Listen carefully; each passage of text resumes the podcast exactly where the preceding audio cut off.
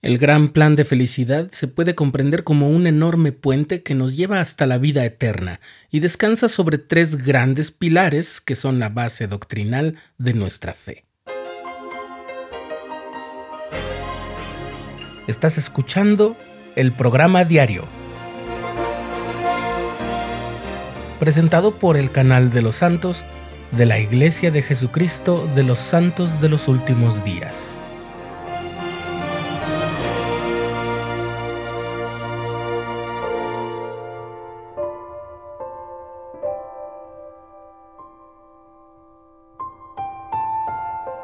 En una emisión previa del programa diario recordamos un discurso del presidente Russell M. Nelson de cuando era miembro del Quórum de los Doce Apóstoles, en el que hablaba de las cosas que no cambian en cuanto al Evangelio. Una de esas cosas es el plan de salvación, y el entonces Elder Nelson lo explicó de un modo sumamente didáctico e inspirador. Dado el atildamiento y la claridad de sus palabras, permíteme recordar textualmente ese segmento de aquel discurso que se ha convertido en uno de mis predilectos por su riqueza y contenido doctrinal. La esencia misma de ese plan es la expiación de Jesucristo. Por tratarse del punto central del plan, es preciso que comprendamos el significado de la expiación. Sin embargo, antes de que podamos entenderlo, debemos comprender la caída de Adán. Y antes de poder comprender plenamente la caída, debemos comprender la creación. Estos tres acontecimientos, la creación, la caída y la expiación, son tres pilares principales del plan de Dios y se hallan relacionados entre sí en la doctrina. La creación de la tierra fue una parte preparatoria del plan de nuestro Padre. Después, los dioses descendieron para organizar al hombre a su propia imagen, para formarlos varón y hembra, y dijeron los dioses, los bendeciremos. Esto lo podemos encontrar en el libro de Abraham, en la perla de gran precio. Y ciertamente nos bendijeron con un plan que nos permitiría tener un cuerpo físico.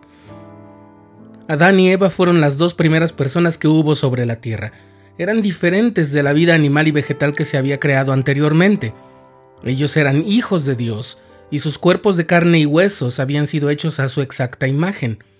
En su estado de inocencia, aún no eran seres mortales, no podían tener hijos, no estaban sujetos a la muerte y podrían haberse quedado para siempre en el jardín de Edén. Por ese motivo podríamos referirnos a la creación diciendo que fue paradisiaca.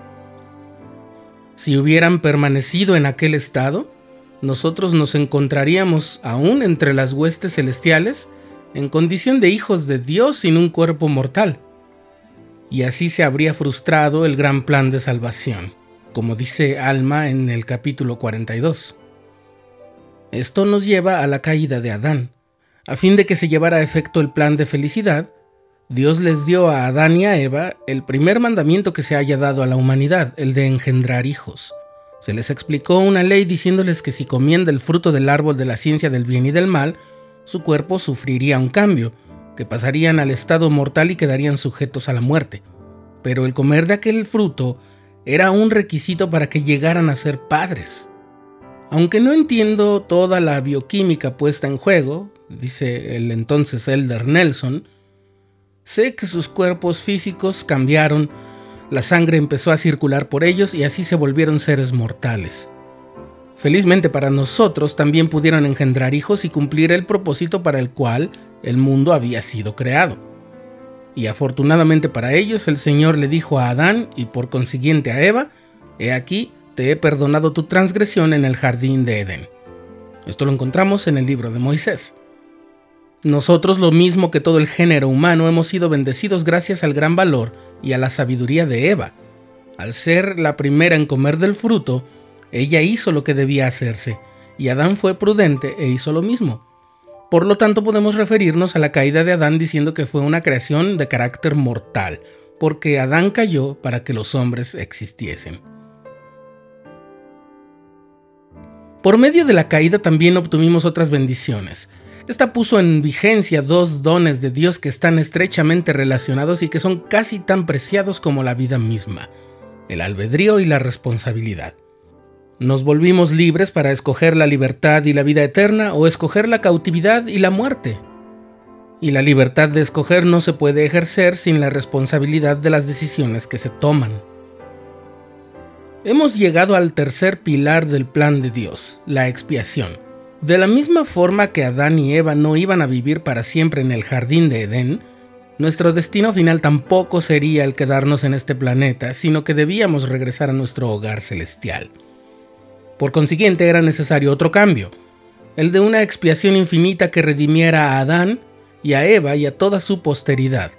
Esa expiación debía también habilitar nuestro cuerpo físico para la resurrección y cambiarlo a una condición en la que no tuviera sangre, ni estuviera sujeto a las enfermedades, al deterioro ni a la muerte. De acuerdo con la ley eterna, la expiación exigía que un ser mortal, no sujeto a la muerte, se ofreciera en sacrificio. Pero también debía morir y volver a tomar su cuerpo. El Salvador era el único que podía llevar esto a cabo,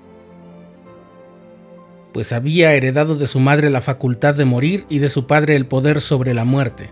El Redentor lo explicó con estas palabras, yo pongo mi vida para volverla a tomar Nadie me la quita, sino que yo de mí mismo la pongo.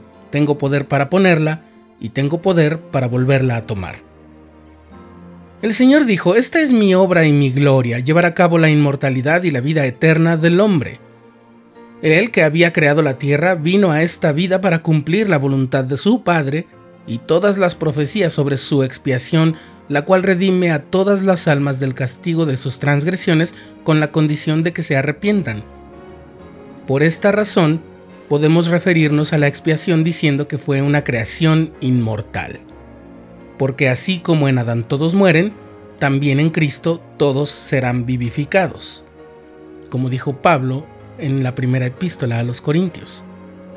Hasta aquí el fragmento del discurso del elder Russell M. Nelson, que hoy es nuestro amado profeta.